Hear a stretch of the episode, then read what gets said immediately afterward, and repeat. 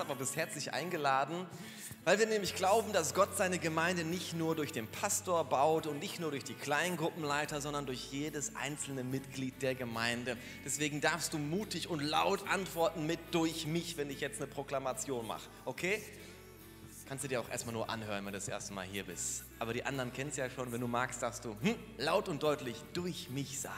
Menschen werden gerettet, Jünger werden gemacht, Kleingruppen multiplizieren sich, Gemeinden werden gegründet und Gottes Reich expandiert. Halleluja. Durch deine Spenden, durch deine Gebete und wenn du den Mund aufmachst, wenn du hingehst, von Jesus erzählst. Amen. Halleluja. Okay, wir haben das Video, Halleluja, das Video einmal unserer Serie. Ähm, das schauen wir uns nochmal an. Und ich überlege, ob wir noch ein anderes Video machen, das nicht so Angst macht.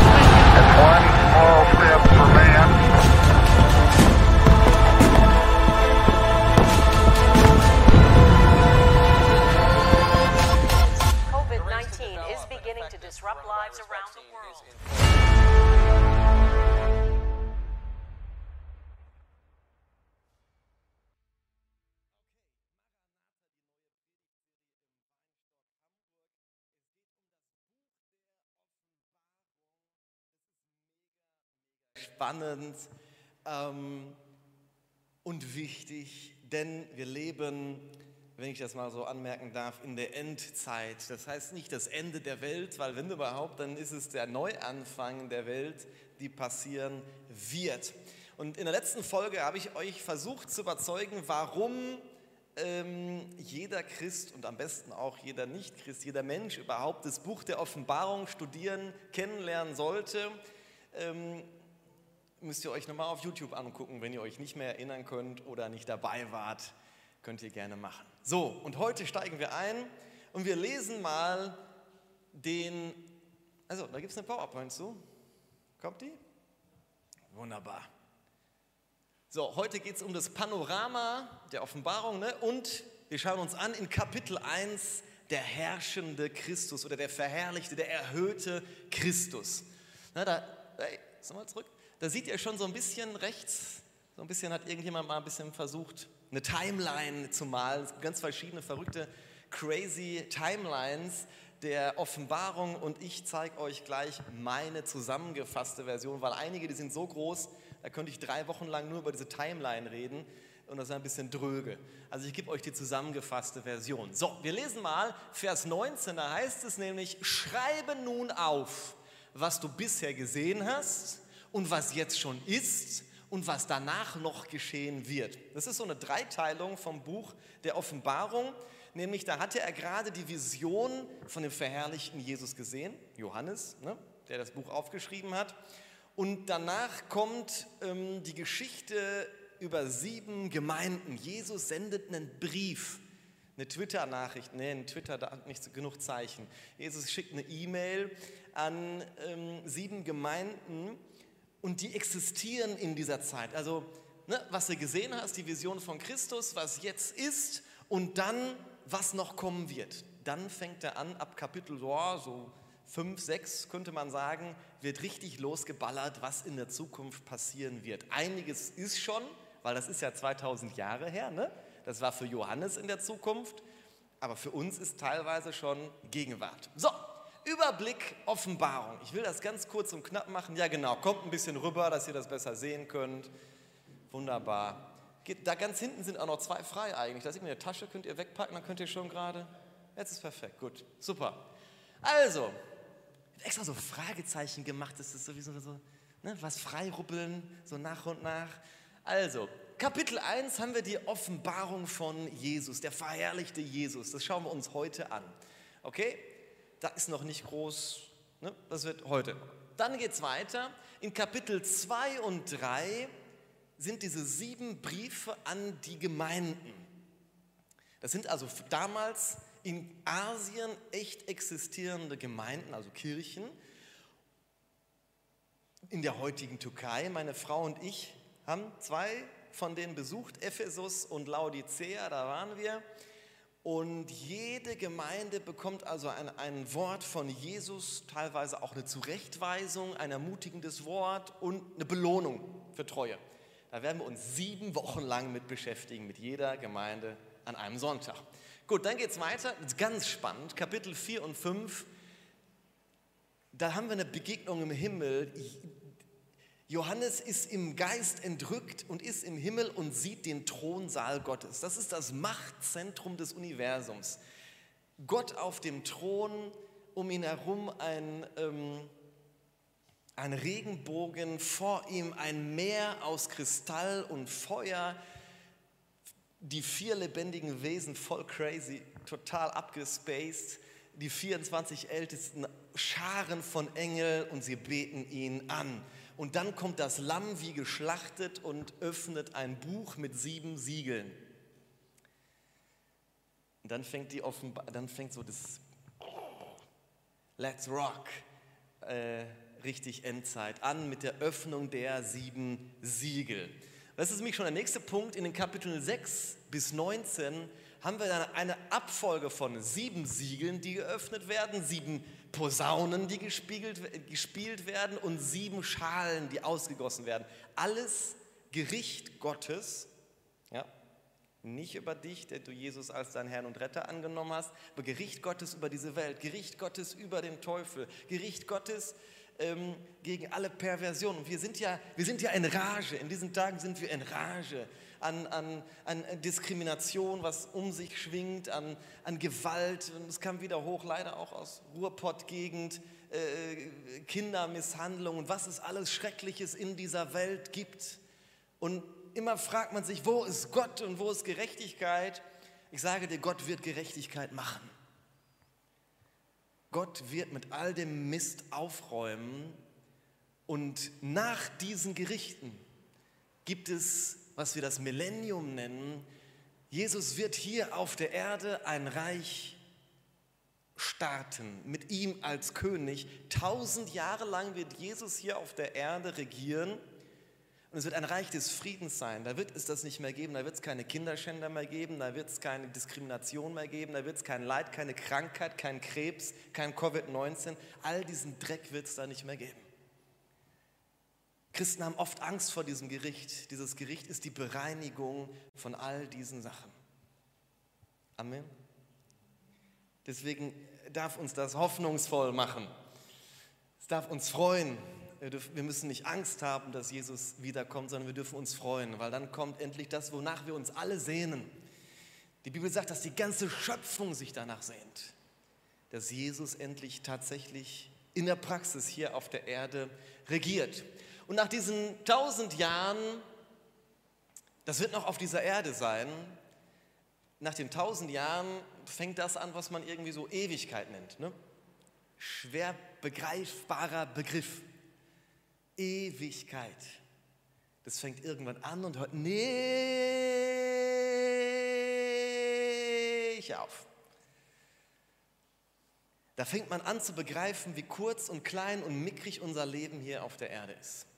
Gestern haben wir erfahren, eine sehr enge Freundin äh, meiner Schwiegermutter und auch Bekannte von, von meiner Frau, die kennen sich seit 15 Jahren oder so, hat eine OP gehabt, eigentlich am Herz, nicht Covid-19, sondern am Herz irgendeine Sache und irgendwie was eingefangen, entzündet, nicht aufgewacht, Koma, gestern gestorben.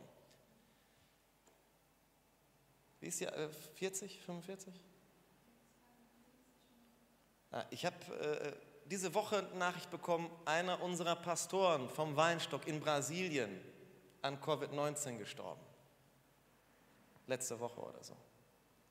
Hinterlässt Frauen Kinder. So, wir sind alle nicht davor bewahrt, ob du Pastor bist, ob du jung bist, ob du alt bist, ob du schick bist, ob du reich bist oder sonst was.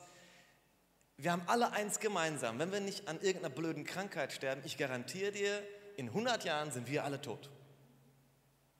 Wir sind alle tot. Wahrscheinlich sind die meisten von uns schon in den nächsten 50 Jahren tot. So, und die Frage ist, was machen wir mit diesem Mini-Leben, wenn wir doch in dem Wissen sind, dass dann noch tausend Jahre kommen, erstmal hier auf der Erde und danach kommt eine Ewigkeit. Und was wir hier in diesem kleinen Teil tun und machen und unterlassen und glauben und so weiter, hat Auswirkungen auf all diesen Rest. Das sollte uns zumindest mal zum Nachbringen, Nachdenken bringen. Das werfe ich euch mal so in den Arm zum Nachdenken.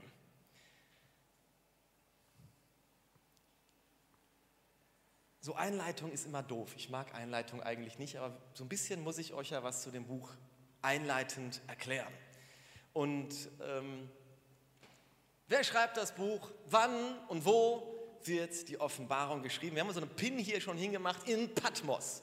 Patmos ist so eine griechische Insel kurz vor der Ägäisküste der Türkei, also ein bisschen süd, äh, äh, südwestlich von Ephesus zum Beispiel. Da waren wir auch vor zwei Jahren oder so. Heute ist das eine ganz tolle griechische ähm, Urlaubsinsel. Ja, man kann lecker essen und kann so Hüte für viel zu viel Geld kaufen. Alles Tourismus. Ähm, du kannst auch die, den, die Höhle besuchen, wo wahrscheinlich Johannes diese Vision hatte. Aber Johannes, der war in ganz anderen Umständen. Aber wir lesen mal ein bisschen aus der Bibel. Offenbarung Kapitel 1, Vers 1. Seid ihr bei mir? In diesem Buch enthüllt Jesus Christus, was Gott ihm für seine Diener anvertraut hat. Ja, Offenbarung bedeutet Enthüllung. Das ist das erste Wort im, im, im griechischen Apokalypsis. Damit fängt das Buch an. Apokalypse heißt nicht Ende der Welt, Apokalypse heißt Enthüllung, Offenbarung, Darlegung. Okay? Sie sollten wissen, also die Diener Gottes hier, sie sollten wissen, was bald geschehen muss. Deshalb schickte er seinen Engel mit dem Auftrag, seinem Diener Johannes, ihn das alles sehen zu lassen. Bisschen schwierig, also Gott hat eine Botschaft, die gibt er Jesus, Jesus gibt das einem Engel und der Engel gibt das dem Johannes, damit der das aufschreibt, damit wir das kriegen.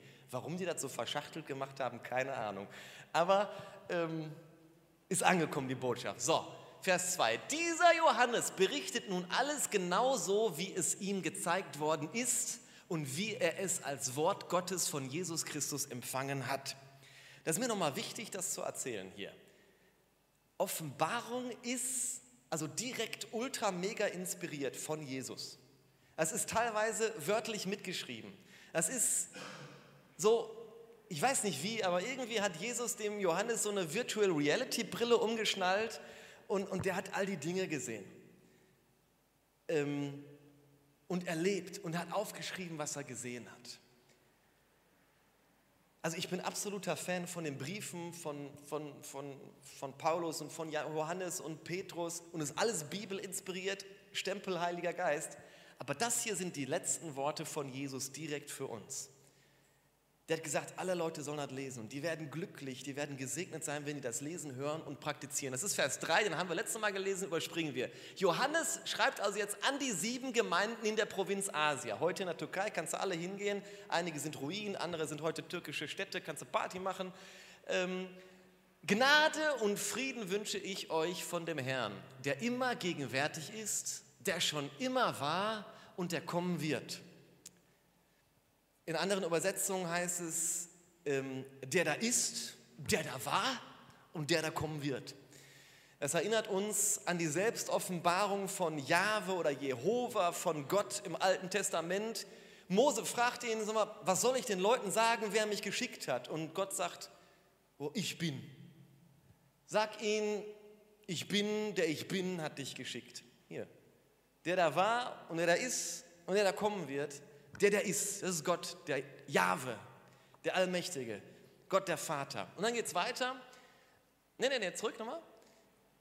Also erstens hier Gnade und Frieden wünsche ich euch von dem, der immer gegenwärtig ist, der schon immer war und der kommen wird, Gott der Vater, von den sieben Geistern vor seinem Thron und von Jesus Christus.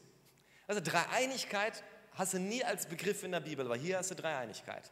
Diese sieben Geister, es ist nur ein Symbol. Sieben ist ein Symbol des, der Vollständigkeit, der Komplettheit, der, der, ja, also die sieben Gerichte, deswegen hast du auch sieben Schalen und sieben Trompeten, äh, Posaunen, sieben, äh, was hat man noch? Sieben Siegel und du hast die sieben Gemeinden. Die sieben Gemeinden stehen hier symbolisch für die ganze Gemeinde, für alle Christen.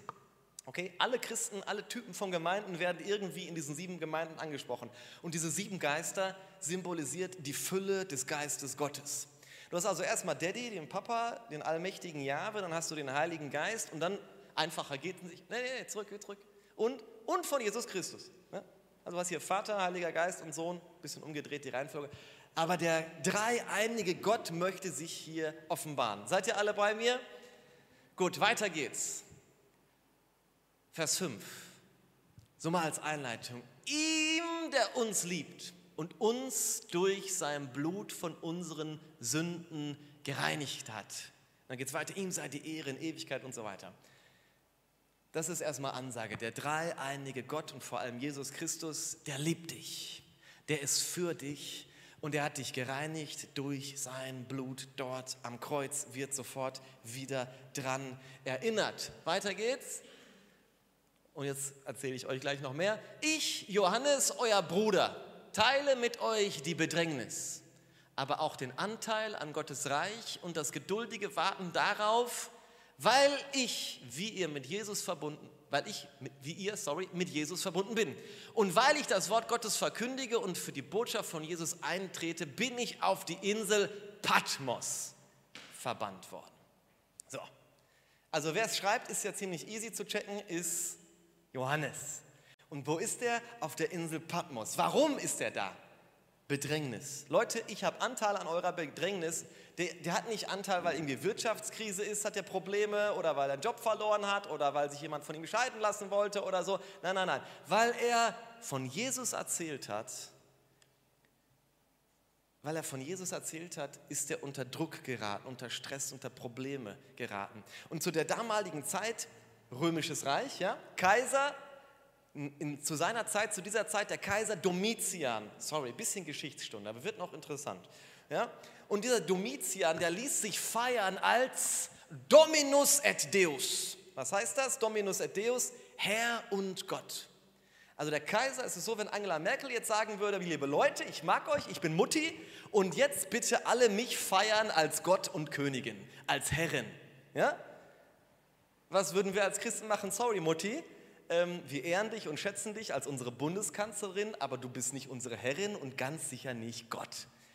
Wir würden sagen, nee, das geht nicht. Und der Domitian, der war ja nicht in der Demokratie, den, hätte man ja, den konnte man nicht abwählen. Der hat also richtig stunk gemacht. Der hat den Johannes, der hat nämlich das, der war Bischof von Ephesus, der hat sich das nicht gefallen lassen. Den Domitian, den beten wir nicht als Gott an. Hat also den Johannes nach Rom zitiert, hat den erstmal gefoltert. Hm? So viel zur Meinungsfreiheit. Hat den gefoltert. Und die Geschichte sagt, wir sie nicht in der Bibel finden, aber die Geschichte sagt, Stefan, dass der in ein Fass oder in einen Topf siedendes Öl, da haben wir ein Bild, zeig mir mal das Bild in einen Topf siedendes Öl eingetaucht wurde. Also, ne, ich weiß nicht, ob du schon mal irgendwas zu Hause im Topf frittiert hast. Pommes machen wir ganz oft. Ne? Wir frittieren Pommes im Topf. Und manchmal spritzt da was nur so ein bisschen an Öl an meiner Hand und ich sage schon, au! Aber der Johannes wurde in ein siedendes Fass Öl reingeschmissen.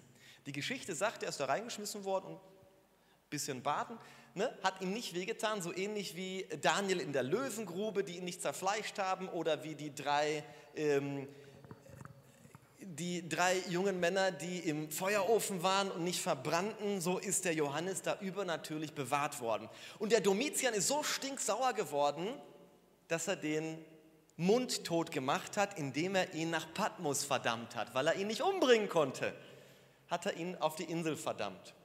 So, stell dir das bitte mal vor. Wir sind ungefähr so im Jahr 95 nach Christus. Johannes ist der letzte der Apostel. Ja? Die zwölf Jünger von Jesus, elf sind tot. Petrus ist tot. Jakobus ist tot. Alle anderen sind tot. Nur Johannes ist übrig geblieben. Und die sind nicht irgendwie so an Altersschwäche gestorben. Johannes, äh, Petrus sagt man, ist um, auf dem Kopf gekreuzigt worden. Andere sind enthaupt worden, enthauptet worden. Andere sind von irgendwelchen Löwen zerrissen worden. Alles wegen ihrem Dienst für Jesus, weil sie von Jesus erzählt haben. So, und er ist der Letzte, der übrig geblieben ist. Und er hat kein Twitter, er hat kein WhatsApp, er hat kein Telegram, er hat kein YouTube, er hat kein Facebook. Und er weiß nicht, wie es den anderen Christen geht. Der weiß nicht, ob Ephesus gerade alle Christen zerfleischt werden, ob die da die Löwen drauf lassen, ob die die gerade alle in irgendwelche äh, äh, Öltöpfe schmeißen, um die zu, zu frittieren. Er hat keine Ahnung, er ist auf dieser blöden Insel, so ist Alcatraz. Ne? Er ist auf, ein, auf einer Gefängnisinsel. Und ich stelle mir so vor, Johannes macht sich ein bisschen Sorgen. Und vielleicht kommt da auch so ein bisschen Zweifel hoch. Ne, so, ähm, war das alles so richtig? Geht die Gemeinde vielleicht gerade den Bach runter? Ich bin der Letzte, der übrig geblieben bin und ich bin jetzt auf dieser Insel und kann nichts machen. Und ich finde es interessant, genau in diese, dieser Situation begegnet Gott dem Johannes. Genau in dieser Situation kriegt er vielleicht das wichtigste Buch des Neuen Testaments. In dieser Situation kriegt er die letzten Worte Jesu, die aufgeschrieben werden. Der Kaiser und ich sag mal auch der Teufel im Hintergrund wollte ihn mundtot machen, seinen Einfluss stoppen.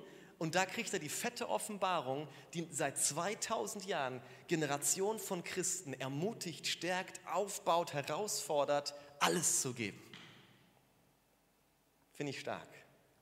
Und ich glaube, dass, und ich habe das selber auch erfahren, dass gerade in Momenten, wo es uns richtig dreckig geht und wo wir keinen Ausweg mehr sehen, wo es so unmöglich scheint, ja, wo das Licht am Ende des Tunnels irgendwie gar nicht sichtbar ist, gerade da hat Gott irgendwie besonders Spaß, was Neues zu machen, ein Wunder zu tun. Ich glaube, dass, ja, vielleicht geht es dir gerade so. Oder vielleicht geht es dir in den nächsten Monaten so, dass du irgendwie so ein Loch fällst, in so eine schwierige Phase, wo es immer nur irgendwie schlimmer zu werden scheint. Gott ist mit dir. Gott vergisst dich nicht.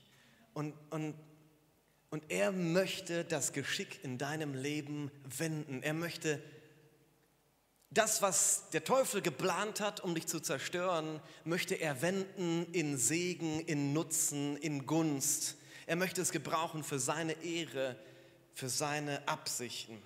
Du bist nicht allein in deinem Leid, auch wenn du ihn vielleicht gerade nicht siehst und nicht spürst und, und nicht hörst. Er ist mit dir, er ist für dich. Ich mag diesen Song. Er ist für dich, er ist für dich. Er ist für dich, er ist mit dir. Wir lesen mal ein bisschen weiter, Vers 12 und 13. Als ich mich umdrehte, also bisher hat Johannes nur eine Stimme gehört, ja? Er hat eine Stimme gehört. Und dann schreibt er also, als ich mich umdrehte, um zu sehen, wer da mit mir sprach, sah ich sieben goldene Leuchter. Und mitten zwischen den Leuchtern jemand, der aussah wie der Menschensohn. Das ist ein Titel von Jesus, der Menschensohn. Einer von über 200 Titeln. Er trug ein Gewand, das bis zu seinen Füßen reichte und ein breites goldenes Band um die Brust. Weiter bitte. Ich will dir erklären, was das Geheimnis der sieben Sterne ist, die du in meiner rechten Hand gesehen hast und was die sieben goldenen Leuchter bedeuten. Die sieben Sterne sind die Engel der sieben Gemeinden und die sieben Leuchter sind die sieben Gemeinden. Jetzt haben wir ein bisschen gesprungen, letzter Vers. Die Bibel erklärt sich selbst. So, was sind die sieben Leuchter? Steht hier, die sieben Leuchter sind die sieben Gemeinden. Was sind die sieben Sterne in der rechten Hand von Jesus? Die sieben Sterne sind die sieben Engel der Gemeinden. Gehe ich nächste Woche nochmal näher drauf ein. Was sind denn die sieben Engel der sieben Gemeinden? Erkläre ich euch nächste Woche. Aber ich finde diesen Moment interessant. Johannes, geh nochmal zurück den Vers bitte, Vers 19, äh, Vers 3, ja genau. Als ich mich umdrehte, drehte, um zu sehen, wer da mit mir redet. Ich glaube, dass Johannes ein bisschen den Blick von Jesus verloren hatte und den Blick auf seine Umstände gelenkt hat. Und wenn du das machst, dann wirst du meistens demotiviert, kraftlos, hoffnungslos, du wirst müde. Ähm Und in dieser Situation spricht Gott jetzt zu ihm. Aber Johannes schaut nicht auf ihn. Johannes muss sich umdrehen, um Jesus da zu sehen. Und, und die Frage ist, wo schaust du gerade hin? Schaust du in dieser Krise, auch wenn wir immer mehr uns der Lockerung, der kompletten Lockerung nähern, ähm, die, die wahrscheinlich größte, größere Krise, die wirtschaftliche Krise ist noch vor uns. Wir sind Exportland und wenn es überall anders schlecht aussieht, dann sieht es auch in Deutschland nicht so gut aus ähm, in der Wirtschaft. Ähm, soll jetzt keine Negativprognose werden, aber wahrscheinlich steuern wir auf eine gute Rezession zu. Aber wo schauen wir hin? Schauen wir auf die Rezession, schauen wir auf die Probleme, schauen wir ähm, auf all das Negative oder schauen wir auf Jesus? Unser Blick sollte immer wieder neu auf Jesus ausgerichtet sein. Und Jesus präsentiert sich jetzt dem Johannes auf eine ganz besondere Weise, weil Johannes war ja, ich würde mal sagen, ein bisschen bedröppelt. Ne? Mit all den Umständen gerade geht so scheinbar alles den Bach runter. Und er offenbart sich auf eine ganz andere Weise. Wir lesen mal weiter. Ähm, also vorhin haben wir so weißes, langes Gewand, großes, goldenes, ähm, äh, äh, äh, ja, wie ist das so, so ein Brustgürtel, ähm, ja, Ding, genau. So, und dann jetzt, das Haar auf seinem Kopf war weiß wie schneeweiße Wolle. Seine Augen loderten, brannten wie lodernde Flammen. Hast du schon mal so ein cooles katholisches Jesusbild gesehen? So, so dieser feminine Jesus irgendwie, der so ein bisschen bedröppelt, da so Schwächling irgendwie, ein bisschen blass und blondes Haar. Wie geht dieses Lied nochmal? Ähm, 17 Jahre, blondes, ne? Schlager, schrecklich. Ähm, so, so Jesus mit diesen goldenen Haaren und, so dieser, dieser, feminine Blick, irgendwie so ein bisschen der zarte Jesus. Und ich denke immer so, wer ist das denn? der Jesus aus der Bibel ist irgendwie anders. Aber der Jesus aus der Offenbarung, der ist ganz anders der ist ganz anders. Das ist nicht der, ähm, der, der Johannes nennt ihn den Menschensohn, aber ich habe noch keinen Menschen gesehen, der Feuerflammen in den Augen hat. Oder mit so, mit so ja, weiße Haare schon, aber ähm, wir lesen mal weiter.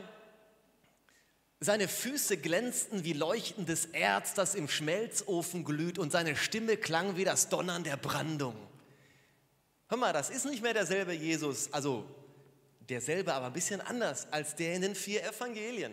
Das ist der verherrlichte, erhöhte Jesus in seiner Kraft, in seiner Power. Das ist auch der war und der ist und der kommen wird. Das ist der, der er sagt von sich selber, ich selber, ich bin Alpha und Omega. Ja, äh, also Alpha und Omega sind die ersten und letzten Buchstaben des griechischen Alphabets. Ich bin der Erste und der Letzte. Ich bin der Ursprung und ich bin das Ziel. Hör mal, ich bin alles. Ich bin ich bin. Ich bin. Ich bin Gott. Ich bin allmächtig. Und hör mal, Johannes, ich habe die Kontrolle. Ich habe die Geschichte in der Hand. Mach dir keine Sorgen. Und ich werde für Ordnung hier auf dieser Erde sorgen. Erz oder Bronze steht für Gericht. Es gibt zwei unterschiedliche Aspekte von Jesus, schon im Alten Testament vorausgesagt. Beim ersten Kommen ist Jesus gekommen als das Lamm, das sich hingibt, das für unsere Sünden stirbt. Aber im zweiten Kommen kommt er als der Löwe, der Löwe von Juda, der Herrscher, der König, der Gericht bringt, der Gerechtigkeit bringt. Und so offenbart sich Jesus hier dem Johannes. Mach dir keine Sorgen, hab keine Angst. Und meine Frage ist, geh nochmal weiter, weiter, nochmal einen weiter. Wie siehst du Jesus? Wie siehst du Jesus? Nächster Vers. Ne, vorige, nimm mal zurück nochmal. Ne, ein weiter. Noch ein weiter. Noch ein weiter. Äh, zurück. Noch ein, ja, das ist er. Wunderbar. Als ich ihn sah, Johannes, Als ich ihn sah, fiel ich wie tot vor seine Füße. Das erstaunt mich. Also, wenn es jemanden gab zu dieser Zeit, und ich würde sagen, behaupten auch in unserer Zeit, jemanden, der Jesus kannte, dann war es Johannes. Johannes war der, der beim letzten Abendmahl an, sich an die Brust von Jesus gelegt hat. Johannes ist der, der in seinem Evangelium die tiefsten Abschlussreden von Jesus aufgeschrieben hat. Johannes ist der einzige Jünger, der am Ende am Kreuz ist, während Jesus stirbt. Also wenn es einen gab, der, der Jesus kannte, dann war das Johannes.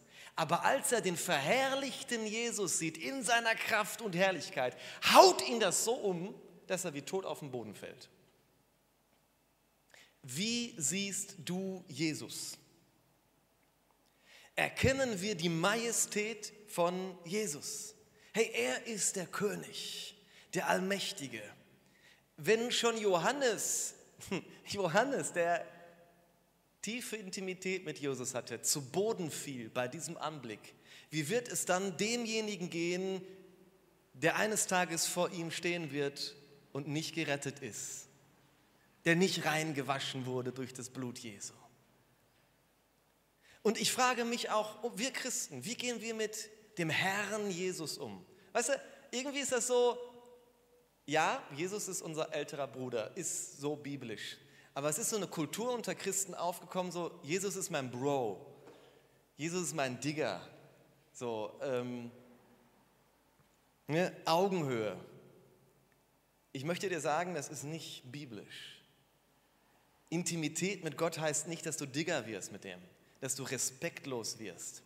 Die Jünger haben Jesus niemals einfach mit Jesus angesprochen. Die haben ihn nur mit Meister, Herr, Rabbi angesprochen.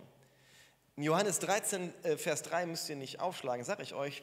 Da sagt Jesus, ihr nennt mich Meister und Herr und das mit Recht, denn ich bin es. Intimität mit Gott ja, aber Respektlosigkeit nicht. Jesus ist Herr, Jesus ist König. Niemand hat Jesus seinen Freund genannt, ist vielleicht neu für dich. Jesus sagt, ihr seid meine Freunde, wenn ihr tut, was ich euch befehle. Cooler Freund, oder? Ne? War das bei euch in der Schule auch so? Hast du gesagt, ich möchte dein Freund sein. Wenn du mein Freund sein willst, also du bist meine Freundin, wenn du tust, was ich dir befehle. Coole Freundschaft, ne? Dofte, ne? Weißt du, also Jesus definiert Freundschaft anders als wir Deutschen und Brasilianer, definitiv. Und da müssen wir aufpassen. Du bist geliebt, du bist angenommen, du bist sowas von mega kostbar, aber bitte schau Jesus mit Respekt und einer guten, nicht ängstlichen Ehrfurcht an. Könnt ihr mir folgen? Macht, macht das Sinn für euch? Weißt, und das gibt dir Zuversicht. Das gibt dir übrigens Kraft, das gibt dir Hoffnung. Deswegen sagt, hey, der Vers. Deswegen sagt Jesus, also, also, also, also Johannes fällt wie tot auf den Boden und Jesus legt seine rechte Hand auf ihn und sagt, hab keine Angst. Ich bin der Erste und der Letzte und der Lebendige. Ich war tot, aber jetzt lebe ich in alle Ewigkeit. Und ich habe die Schlüssel für Hölle und Tod. Weißt du, mein Digger kann mir nicht helfen. Mein Bro hier aus dem Stadtteil, der kann mich nicht vom Tod befreien. Ich brauche jemanden, der stärker ist als ich. Ich will gar nicht jemanden auf Augenhöhe, so wir sind voll gleich, ey. Nein, nein, nein. Ich will jemanden, der stark genug ist, mich zu retten. Jesus ist nämlich mein Retter. Es kann mich nur jemand retten, der, der stärker ist als ich, der größer, allmächtiger ist. Deswegen, wenn ich Jesus als meinen Herrn anerkenne, das gibt mir Zuversicht, das gibt mir Hoffnung, das gibt mir Kraft, das gibt mir Stärke, wenn ich ihn so sehe. Wie siehst du Jesus? Bitte sieh Jesus nicht als dein Bro. Hey, kennst du Jesus? Ja klar. JC,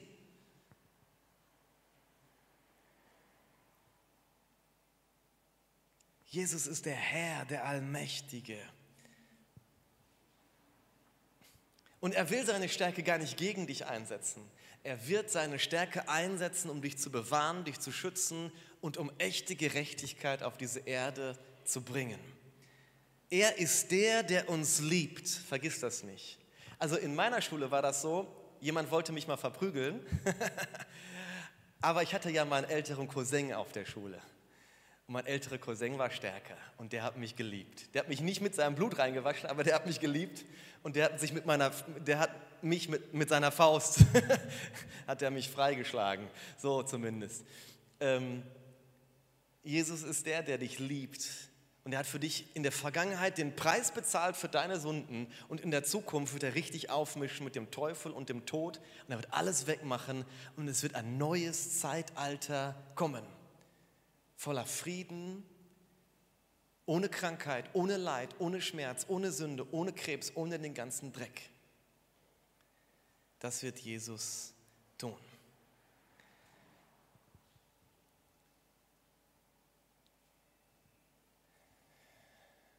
Es war schon Folge 2. Aber ich möchte, ich möchte dich ermutigen, jetzt am Abschluss hier, während ihr vielleicht noch ein schönes Lied einspielt hinten, in Matthäus 11, Vers 28 sagt Jesus etwas, was ich glaube, was er jedem Einzelnen hier euch zurufen möchte. Und zwar sagt er, kommt alle zu mir, die ihr geplagt und mit Lasten beschwert seid. Bei mir erholt ihr euch. Kommt alle zu, zu mir, die ihr mühselig und beladen seid. Ich will euch erquicken, sagt eine andere Übersetzung. Herr Jesus möchte dir heute Nachmittag neue Kraft geben. Er möchte dich erfrischen, er möchte dich erquicken, er möchte dir Leben geben, er möchte dir Zuversicht geben, er möchte dir Sicherheit geben. Ich habe die Kontrolle. Und wie er Johannes zugerufen hat, so möchte er auch dir zurufen. Mitten in all den Krisen und Schwierigkeiten und Problemen und Herausforderungen, die du gerade lebst, sagt Jesus dir, sagt der Herr Jesus dir, hab keine Angst, fürchte dich nicht ich bin mit dir, ich bin für dich. Hey, wir könnten dieses Lied doch nochmal spielen. Habt ihr das? Auf Deutsch? Halleluja. Ich möchte euch einladen, aufzustehen. Wir wollen zusammen beten.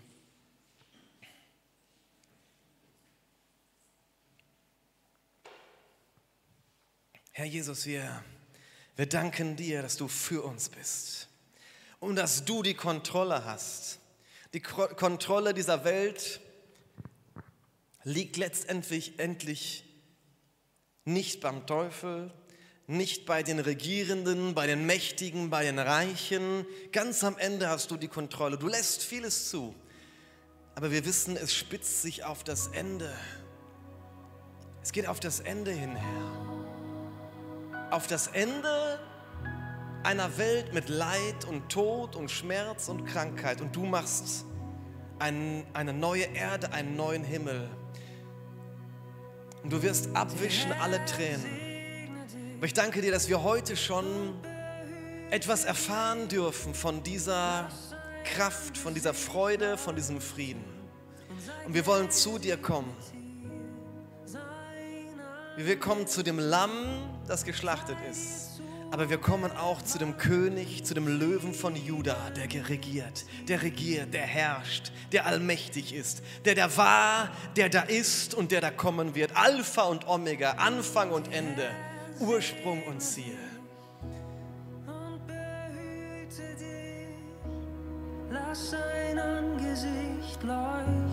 Vielleicht hast du in den letzten Tagen deinen Blick abgewendet von Jesus und hast auf die Umstände, die Schwierigkeiten geschaut. Vielleicht hast du auch auf deine Sünden geschaut, deine Fehler. Hier in diesem ersten Kapitel ruft Gott dir zu. Du bist geliebt. Am Kreuz hat er dich reingewaschen mit seinem Blut. Hab keine Angst, der Allmächtige ist für dich. Er hält dich in seiner Hand. Kommt alle zu mir, die ihr geplagt und mit Lasten beschwert seid. Bei mir erholt ihr euch. Ich will euch erquicken. Ich möchte dich einladen, zu Jesus zu kommen. Ich möchte dich einladen, dich neu in seine Arme zu begeben. Ich möchte dich einladen, deinen Blick auf ihn zu fokussieren in diesen Tagen.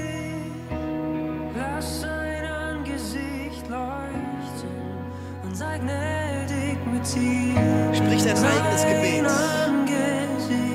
Vielleicht gibst du jetzt auch einfach mal Sorgen bei ihm ab. Vielleicht bekennst du ihn nochmal neu als Herr, als König in deinem Leben. Anerkenne das, dass er dein König ist, dass er der Herr ist, dass er Gott ist, dass er der Allmächtige ist.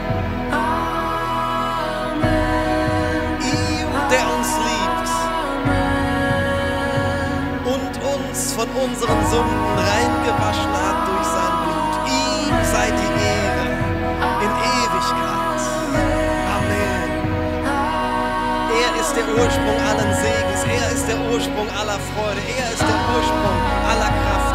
Er ist der Ursprung der Errettung. Er ist der Ursprung der Gerechtigkeit. Alles, was wir brauchen, alles, was du brauchst, findest du nur in ihm.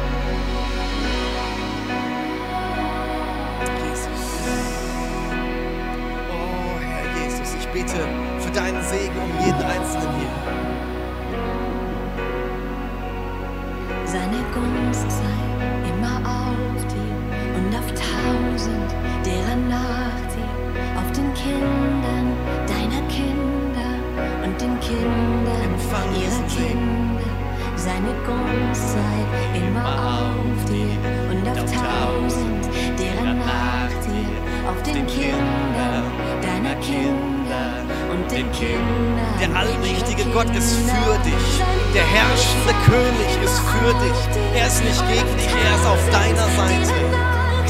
Er möchte Segen freisetzen.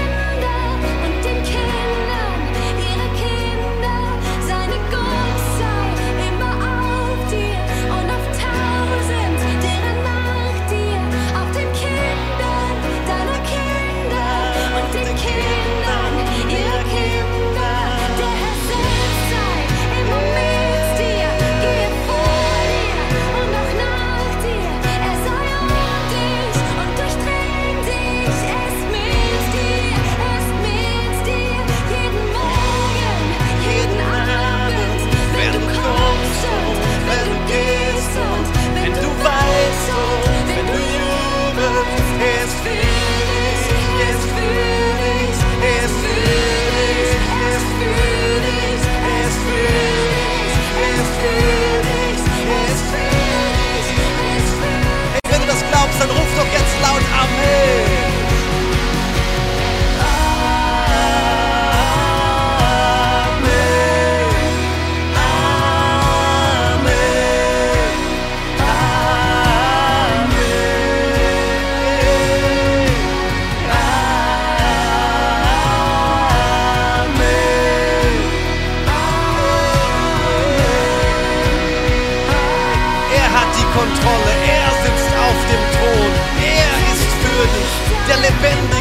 Der auferstanden ist, der zwar starb, aber für die Ewigkeit lebt. Er hat die Schlüssel des Todes und der Hölle in der Hand und er befreit dich, er segnet dich, er liebt dich, er stärkt dich, er hält dich, er verändert dich, er gebraucht dich, er segnet dich und deine Familie, deine Kinder und die Kinder deiner Kinder.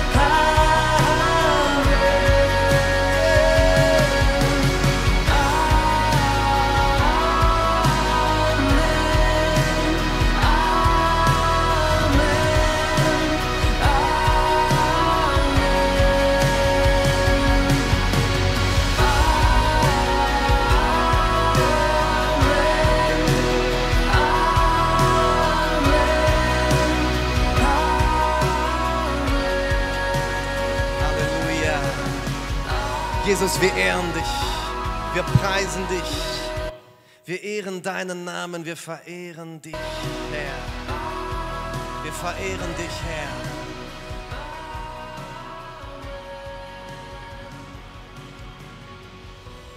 Halleluja. Halleluja.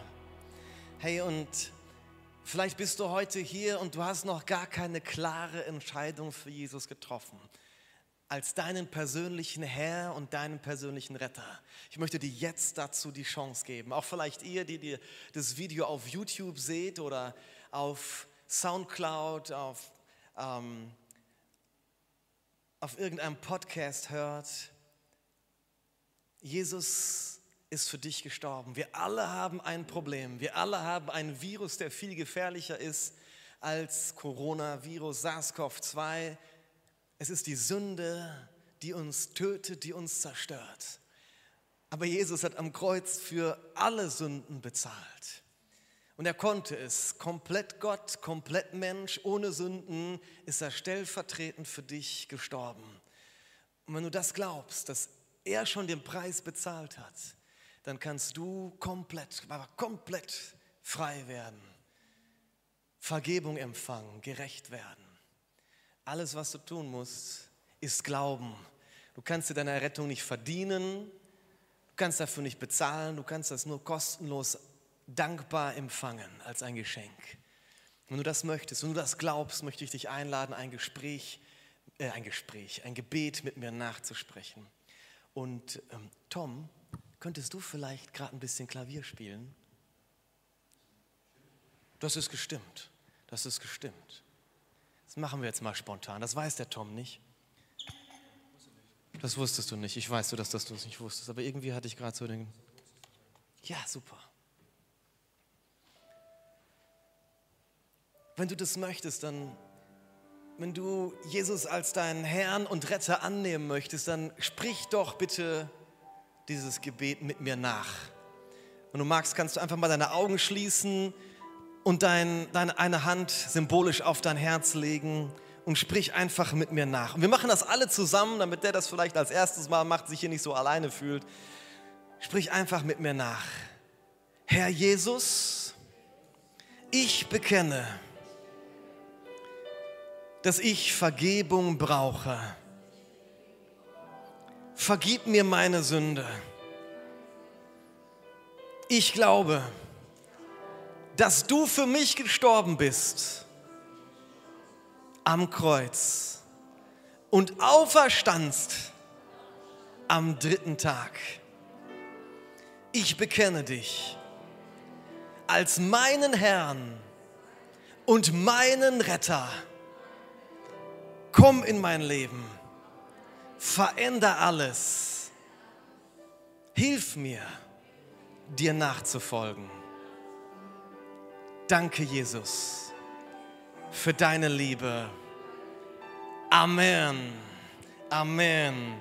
Halleluja. Hey, wenn du dieses Gebet das erste Mal gesprochen hast im Glauben, dann ist da gerade eine Party im Himmel passiert. Halleluja. Wir haben einen Pianisten hier. Halleluja. Ich höre ihn jetzt das erste Mal Klavier spielen. Halleluja. Wir ehren dich, Jesus. Wir preisen dich, Jesus. Dir sei alle Ehre. Du bist der, der da war, der da ist und der da kommt, der Allmächtige. Komm, lass uns das Lied doch noch mal singen. So groß ist der Herr. So groß